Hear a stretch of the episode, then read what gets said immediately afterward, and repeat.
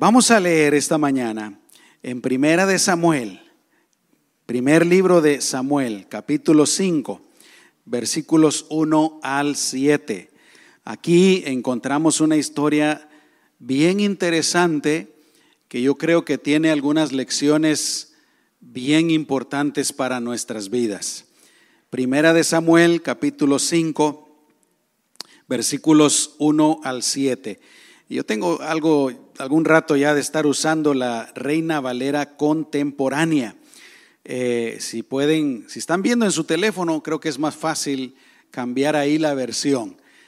Si traen sus libros, pues ahí sí no se puede cambiar la versión, ¿verdad?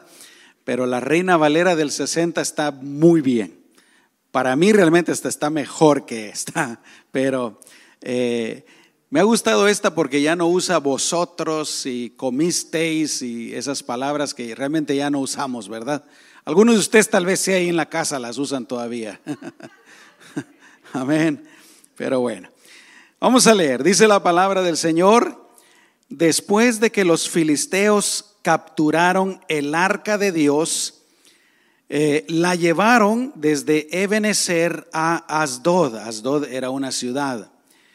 Dice, tomaron el arca y la metieron en el templo de, su dios Dagón y la pusieron junto a ese ídolo. Me gusta, esto sí me gusta como dice esta versión. Llevaron el arca y la pusieron junto a ese ídolo, ¿verdad?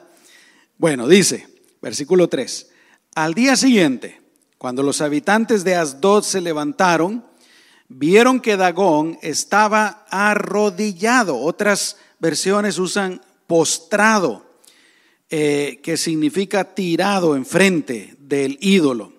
Eh, dice del arca, quiero decir. Estaba arrodillado ante el arca del Señor. Así que tomaron a Dagón y lo devolvieron a su lugar. Quiero agregarle aquí unas palabras que no están mal. Amén. Dice la Biblia que no hay que agregar ni quitar nada, ¿verdad? Pero estas que voy a decir no están malas. Se pusieron a recoger al ídolo, lo levantaron y lo volvieron a poner en su lugar. Versículo 4. Pero al día siguiente, otra vez, el ídolo Dagón estaba una vez más de rodillas ante el arca del Señor. Solo que ahora Dagón tenía cortadas la cabeza y las dos manos. Y nada más le había quedado el tronco, el cual estaba colocado sobre el umbral. Por esta razón, hasta hoy los sacerdotes de Dagón y todos los que entran en su templo de Asdod no pisan el umbral del templo. Ahora miren lo que dice el versículo 6. El poder del Señor se dejó sentir sobre los habitantes de Asdod me gusta también como dice la Reina Valera del 60. ¿Quién está leyendo la Reina Valera del 60, hermanos? ¿Alguno de ustedes la está leyendo? Hermana Virginia, ¿qué, ¿cómo dice ahí? El versículo 6. A ver si la escuchamos. Amén. Se agravó, se agravó la mano de Jehová. Pero esta versión dice, el poder del Señor se dejó sentir sobre los habitantes de Asdod y sobre su territorio, pues los castigó con terribles tumores. Al darse cuenta de esto, los habitantes de Asdod dijeron, el arca del Dios de Israel no debe quedarse entre nosotros, porque ha hecho sentir su poder contra nuestro pueblo y contra Dagón, nuestro Dios. Vamos a orar, hermanos. Señor, te damos gracias por tu palabra. Ayúdanos, Señor, a amarla, apreciarla, leerla, estudiarla, meditar en ella. La única manera de conocerte, Señor, es a través de tu palabra. La manera de conocerte correctamente, de saber tu voluntad, es por medio de tu palabra. Gracias, Señor. Y en este mensaje yo sé que tú nos vas a hablar de diferentes maneras. Te damos a ti toda la honra, toda la gloria y toda la adoración. Gracias Señor. Amén y amén. Aleluya. En este yo creo que lo primero que podemos sacar de este pasaje es que el pueblo de Israel, por su infidelidad al Señor, perdieron algo que era sumamente valioso que Dios les había dado. Y es el arca del pacto. Para aquellos que tal vez no saben cuál es el arca del pacto, cuando Dios saca a los israelitas de Egipto, les dice que construyan un tabernáculo, una como tienda, que ellos tenían que andar cargando con ellos durante esos 40 años que iban a estar eh, atravesando el desierto y aún después de salir del desierto. Y en medio de esa tienda estaba el lugar santísimo donde iban a poner esta arca, que es una como caja, hermanos. Una como caja, con una tapadera y arriba de la tapadera habían dos ángeles con sus alas dirigidas el uno hacia el otro. Adentro del arca, Dios les había ordenado que pusieran las tablas de la ley, los diez mandamientos, que pusieran una porción del maná y también que pusieran la vara de Aarón que había reverdecido. Lo más importante del arca, hermanos, es que Dios la usó para manifestar su gloria. El arca era un objeto, el arca no era Dios pero Dios la usó para manifestar su gloria. La palabra de Dios nos enseña de que eh, hasta en ocasiones se podía ver una, una luz que venía de arriba de los cielos y caía sobre el arca. Era, era pues un algo sumamente valioso, sumamente importante que Dios les había dado. Algo que ellos tenían que apreciar y lo apreciaban pero también era algo que ellos tenían que cuidar. Tristemente, a Israel les ocurrió, le, ocurrió algo que aún a nosotros los cristianos el día de hoy nos puede ocurrir. Y es que hubieron momentos en que estaban bien cerca de Dios en su corazón.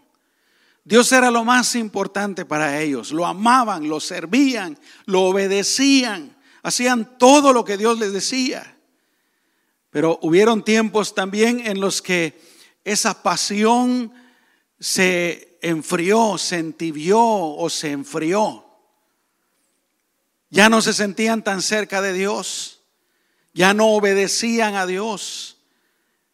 Y otra cosa es que se empezaron a, fijar en los pueblos de, los alrededores, especialmente cuando entraron a Canaán. Y miraban cómo vivían los pueblos de los alrededores y, ellos en su carne sentían el deseo de imitarlos. Y con relación a eso, hermanos, ellos también querían imitarlos en cuanto a su adoración pagana. Yo me imagino que a ellos tal vez se les hacía muy duro, muy difícil servir al único Dios. ¿Por qué? porque el único Dios verdadero les exigía santidad. Los otros dioses no exigían santidad. Es más, tal vez hablo un poquito de eso un poco más adelante, pero algunos de estos dioses, ahí donde se adoraba al Dios, a los lados tenían cámaras, tenían cuartos donde había, por ejemplo, prostitución masculina. Habían hombres prostitutos y también habían mujeres prostitutas. La gente que llegaba a adorar a esos dioses, se imaginan ustedes. O sea, había libertinaje, había pecado. Tomaban y toda clase de pecado. En cambio, con Dios no. Con Dios tenían que ser honrados, tenían que ser honestos, tenían que ser íntegros, tenían que vivir en santidad, una sola esposa, un solo esposo. Tenían que vivir rectamente. Y seguramente a veces pues se les hacía pesado. ¿No es cierto, hermanos, que exactamente lo mismo nos puede ocurrir a nosotros? hay tiempos en los que nos sentimos bien cerquita de Dios. Y aquí está la cosa, hermanos. Lamentablemente, a veces nosotros nos acercamos a Dios y nos sentimos cerca de Dios por algo externo a nosotros. Déjenme ponerle un ejemplo. Supóngase que aquí organizáramos varios días de servicios especiales y traemos un predicador invitado, que es bueno. Primero Dios lo vamos a volver a hacer. Y hay bonita música, bonita adoración al Señor. Y el predicador es usado por Dios y trae tremendos mensajes de la palabra de Dios y nos toca y yo he experimentado que conforme van pasando los días, el Señor te habla, el Señor te habla, y uno se acerca al Señor, y uno se rinde al Señor, y uno hace compromisos con el Señor, etcétera, etcétera, etcétera. Pero aquí está el problema, hermanos, que lamentablemente es, como dije, algo exterior a nosotros lo que nos está motivando a acercarnos al Señor. Y yo pienso que no debe de ser así, mis amados hermanos. Yo pienso que todos debemos de tomar la decisión de estar cerca del Señor todos los días de nuestra vida, hayan campañas o no hayan campañas, hayan servicios especiales o no hayan servicios especiales, haya buena música o no haya buena música, porque el avivamiento es personal. Todos los días yo debo de buscar al Señor. Yo debo de, de escuchar su voz por medio de su palabra. Yo debo de, de temerle, de decidir obedecer, obedecerle. Señor, yo no te voy a ofender el día de hoy. Yo voy a vivir como a ti te agrada. Todos los días. O sea, no deberíamos dejarnos enfriar, mis amados hermanos. No deberíamos dejarnos enfriar estar asistiendo a la iglesia constantemente. Amén. Pero lamentablemente Israel pues se habían dejado entibiar y enfriar. Y como les dije, miraban a los vecinos y querían ser como ellos. Es otra cosa que le pasa a uno también. Mira los compañeros de trabajo, mira a los compañeros de la escuela, mira a la gente del mundo, mira a los artistas. Y, uno desea lo que ellos tienen, uno quiere ser como ellos y es lo peor que uno puede hacer. ¿Cuántos dicen amén?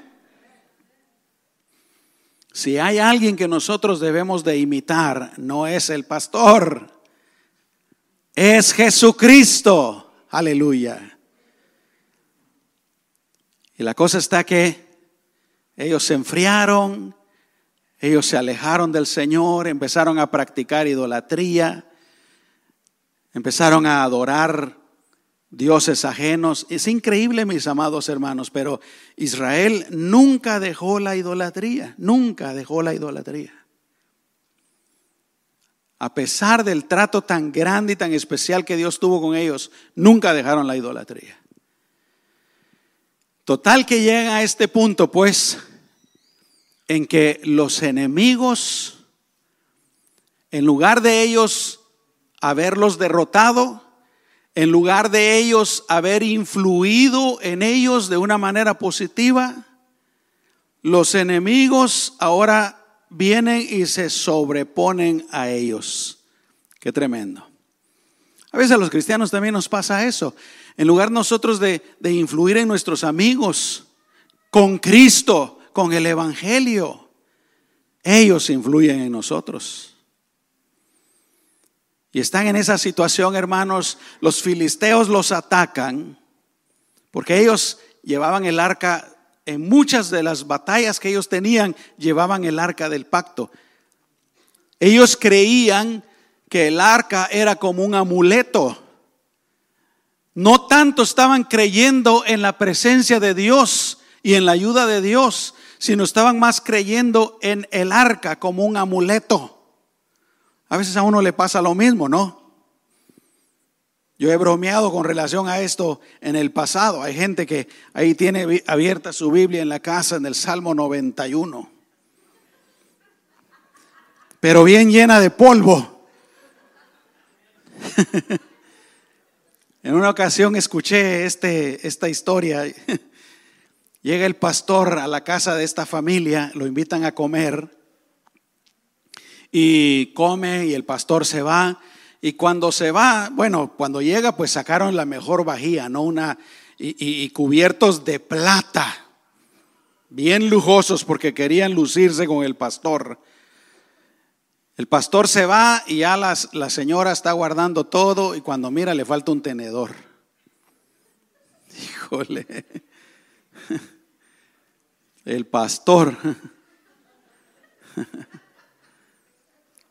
Pero les da miedo hablar con el pastor, les da pena preguntarle al pastor. Y pasan las semanas, pasan los meses. Un año después, la mujer ya no aguanta, hermanos. Y se atreve a preguntarle al pastor, pastor, ¿se acuerda hace un año que usted nos vino a visitar? Se me perdió un tenedor de plata. Y le dice el pastor, ahí está en tu casa. Lo metí en medio de tu Biblia.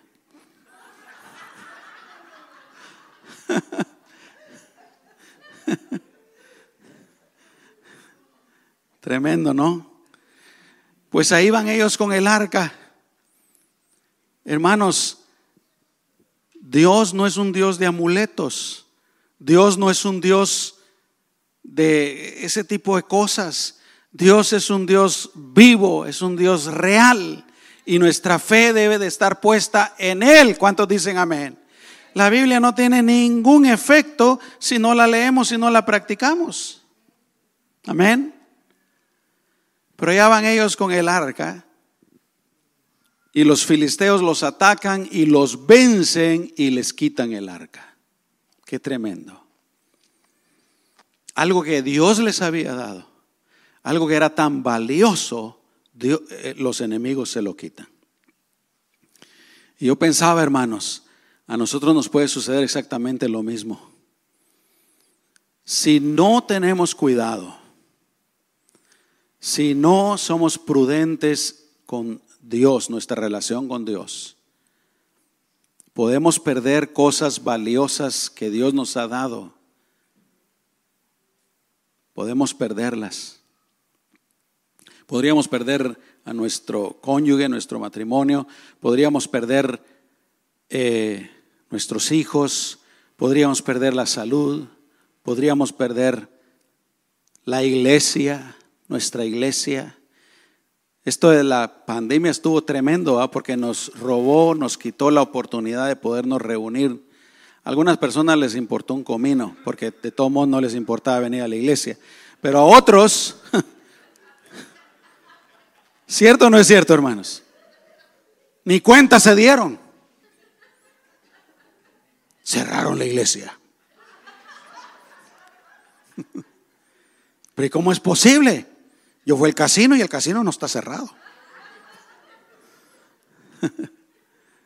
Y abrieron la iglesia, pastor. Tenemos un año de haberla abierto. Pero hermanos, si nosotros no tenemos cuidado, también podemos perder cosas valiosas que Dios nos ha dado, cosas verdaderamente valiosas por nuestra negligencia. ¿Y saben qué es lo más interesante, hermanos? A mí lo que me parece más interesante, Dios les había dado el arca para Dios también el arca era algo importante y valioso, pero Dios permite que los enemigos se lo roben. A veces, hermanos, Dios deja que nosotros perdamos aún aquellas cosas que consideramos más sagradas porque somos tan cabeza dura, somos con un corazón tan duro que si algo así no nos pasa, no reaccionamos. Amén. Dios deja que se lo lleve. Lo pierden. Yo creo que la lección, hermanos, es que amemos al Señor. Amemos al Señor. Temamos al Señor. Cuidemos nuestra relación con el Señor, hermanos. Y no practiquemos el pecado. aquellas cosas que no le agradan a Dios. Amén. Temamos al Señor, hermanos. Temamos al Señor. La Biblia lo dice, que Dios a los que ama, castiga, corrige. Y dice que el juicio empieza por la casa de Dios. Yo personalmente, hermanos, yo fui más duro con mis hijos que con otros. ¿Por qué? Porque los otros no era mi responsabilidad. Así es Dios también. Cuidemos lo que tenemos. Cuida a tu esposa, cuida a tu esposo, cuida a tus hijos. Cuida tu relación con Dios. Cuida tu iglesia, cuida tu trabajo, cuida tu negocio, lo que sea. Amén. De acuerdo a la voluntad de Dios. Este país, hermano, los Estados Unidos, mira, se le están resbalando de las manos cosas tan grandes, tan valiosas que Dios le ha dado a esta nación. ¿Por qué? Por las mismas razones. Porque cada día hacen más a un lado a Dios, cada día lo hacen más a un lado. El libro de Apocalipsis ni menciona a los Estados Unidos, los profetas ni mencionan a los Estados Unidos. Cuando Cristo regrese, ni se menciona a los Estados Unidos. ¿Por qué creen ustedes que es, hermanos? Porque a esta nación le importa menos y menos Dios, su palabra. Qué tremendo. Ahora, aquí está lo interesante. Aunque nosotros seamos infieles, Hermanos, Dios sigue siendo el mismo. Él no cambia. Llevan el arca. Aunque el arca no es Dios, pero el arca representa a Dios. La llevan el arca al templo de ese ídolo. Me encanta como dice, de ese ídolo. Y la meten a la par de ese ídolo. Dicen que da a entender que la ponen a un lado. ¿Verdad? Y se van a sus casas. Al día siguiente se levantan, van al templo de ese Dagón y lo encuentran postrado delante del arca. ¿Qué significa eso, hermanos? ¿Qué significa eso? La Biblia dice que Dios es todopoderoso. Él es único. No hay nadie que sea más poderoso que nuestro Dios. Dicen amén. Y dice la palabra de Dios que va a llegar un día en que toda rodilla se va a doblar delante del Señor y toda lengua va a confesar que Jesucristo es el Señor. ¿Cuántos pueden decir amén, hermanos? Aleluya. Lo vuelven a levantar. Yo imagino que debe haber sido de piedra o de madera, de cualquier cosa, ¿verdad? La idolatría es algo tan tonto, hermanos, tan tonto. Y la Biblia lo dice claramente, ahí en Isaías, por ejemplo. Viene un hombre, corta un árbol. Los que ya lo leyeron saben que lo que estoy diciendo es de la Biblia. Los que no leen la Biblia, este pastor, qué buena imaginación tiene. Viene un hombre, corta un árbol, con la mitad hace leña y se calienta y hace comida. Y con la otra mitad del árbol dice, ah, me voy a hacer un Dios. Y él mismo lo talla. Y luego lo adora. Y le dice, gracias, tú eres el que me das de comer. Mire qué, qué estúpido. Mi esposa me va a regañar, no le gusta que use estas palabras. Tienes razón, mija. ¿Qué otra palabra a usar, hermanos? Qué menso. Tonto. Ayúdenme, ayúdenme. Sonsos. Desabrido. No, desabrido no. Oí mal yo. Sobrino. Tarados. Ocurrentes. Desahóguense, dice mi esposa. Hoy sí.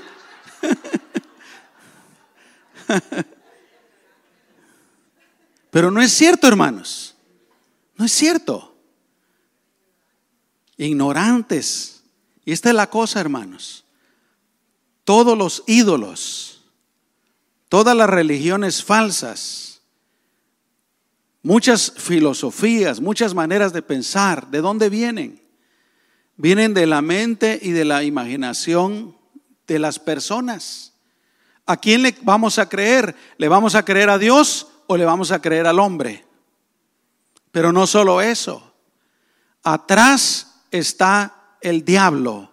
La Biblia dice que todos los dioses falsos, todos los ídolos, toda la idolatría son demonios. Imagínense.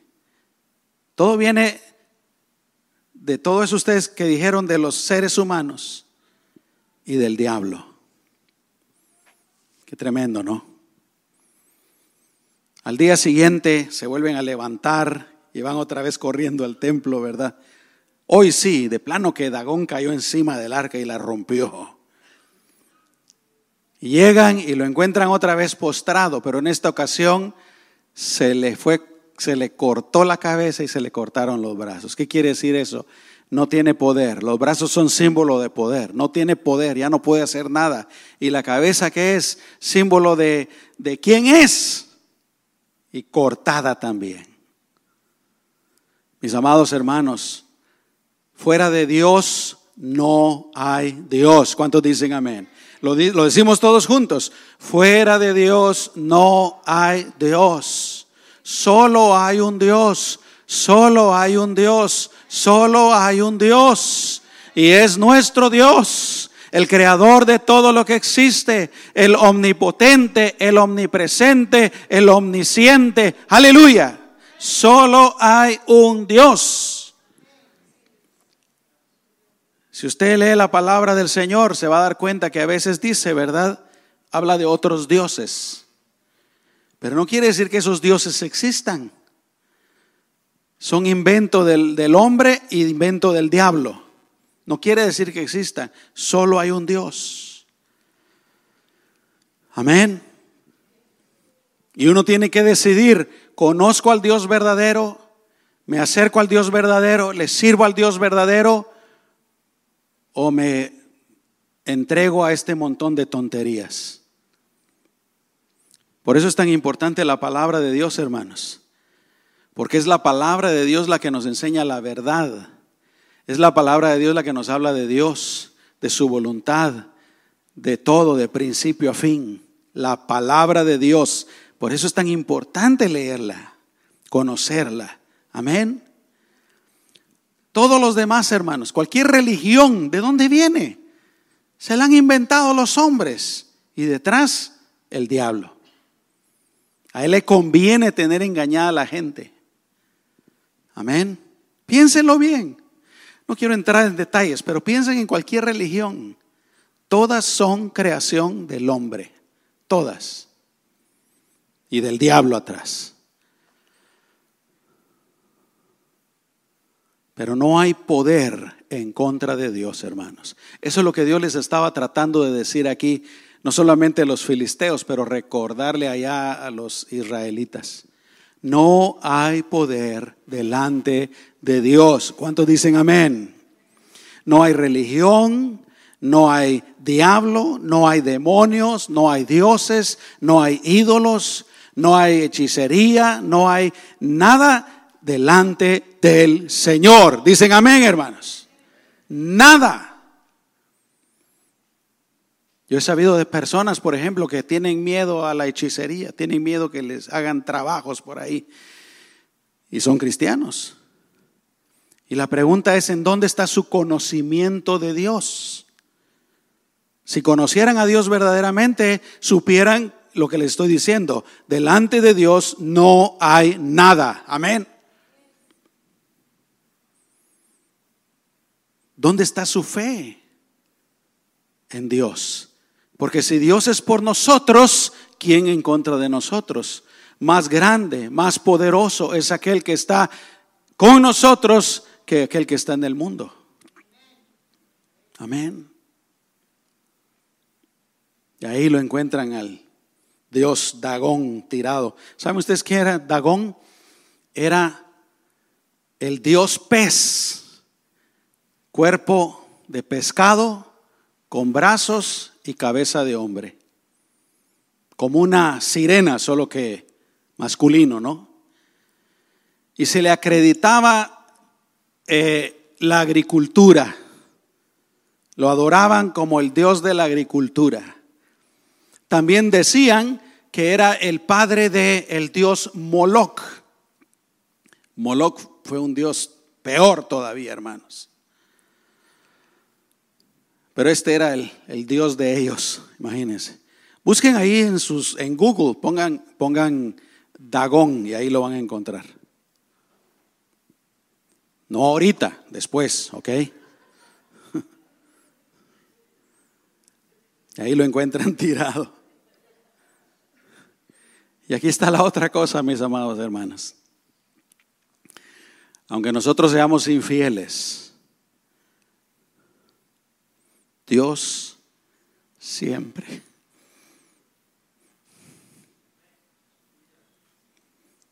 Dice la Biblia que Dios no puede negarse a sí mismo, porque Dios es fidelidad.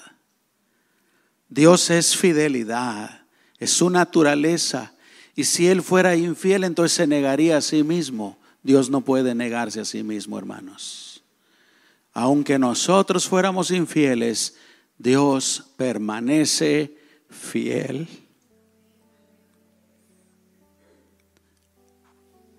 Aunque nosotros nos enfriemos, aunque nosotros nos entibiemos, aunque nosotros nos apartemos de Dios, mire hermano, como el hijo pródigo, no, que dejó a su padre ese hijo pródigo nos simboliza a todos nosotros, los seres humanos. Dejó la casa de su padre, dejó a su padre, se fue allá con los cerdos. Aún cuando estaba allá, ¿qué estaba haciendo su padre, hermanos? Si ese padre simboliza a nuestro Padre eterno, estaba pensando, pensando en él, estaba orando por él y lo estaba esperando su regreso. No importa cómo nosotros seamos, hermanos, Dios siempre permanece fiel y siempre nos ama, siempre nos ama. Amén. Él desea lo mejor para nosotros. Él desea restaurar aún lo que hemos perdido por nuestra propia negligencia, por nuestra propia infidelidad como le, no fue el caso de Job, pero él al principio lo pierde todo y Dios se lo restaura todo, cuatro veces más, dice. Mis amados hermanos, Dios nos ama. Vale la pena conocer, amar, temer y servir al único Dios verdadero y a aquel a quien Él envió, a Jesucristo de Nazaret, Jesucristo nuestro Salvador. Amén. Así es que hermanos, cuidemos lo que tenemos, las cosas buenas que tenemos, pero por sobre todo, hermanos, cuidemos nuestra relación con Dios y sigamos adelante. Dicen amén, hermanos. Cierra tus ojos, vamos a orar. Amado Señor, te damos gracias por esta gran lección que encontramos en esta historia, Señor. Una historia por una parte triste, porque Israel fue derrotado y perdieron aquello que era tan grande que tú les habías dado. Pero Señor, es una historia que termina bien, porque las cosas cambiaron más adelante para Israel. Y tú todavía, Señor, vas a restaurar a la nación de Israel. Pero es una buena historia también, Señor, porque nos enseña tantas cosas. Señor, ayúdanos a aprender a cuidar las cosas valiosas que tú nos has dado, que son valiosas para nosotros. Ayúdanos a cuidar a nuestra familia, a nuestro cónyuge, a nuestros hijos. Ayúdanos a cuidar, Señor, todo eso valioso que tenemos. Y sobre todo, Señor, ayúdanos a cuidar nuestra relación contigo. No permita, Señor, y que nosotros también tomemos la decisión todos los días de amarte, de entregarnos más a ti, de consagrarnos más a ti, de servirte, Señor, de ser fieles a ti. todos los días, en el nombre poderoso de Jesús. Gracias Señor. Aleluya.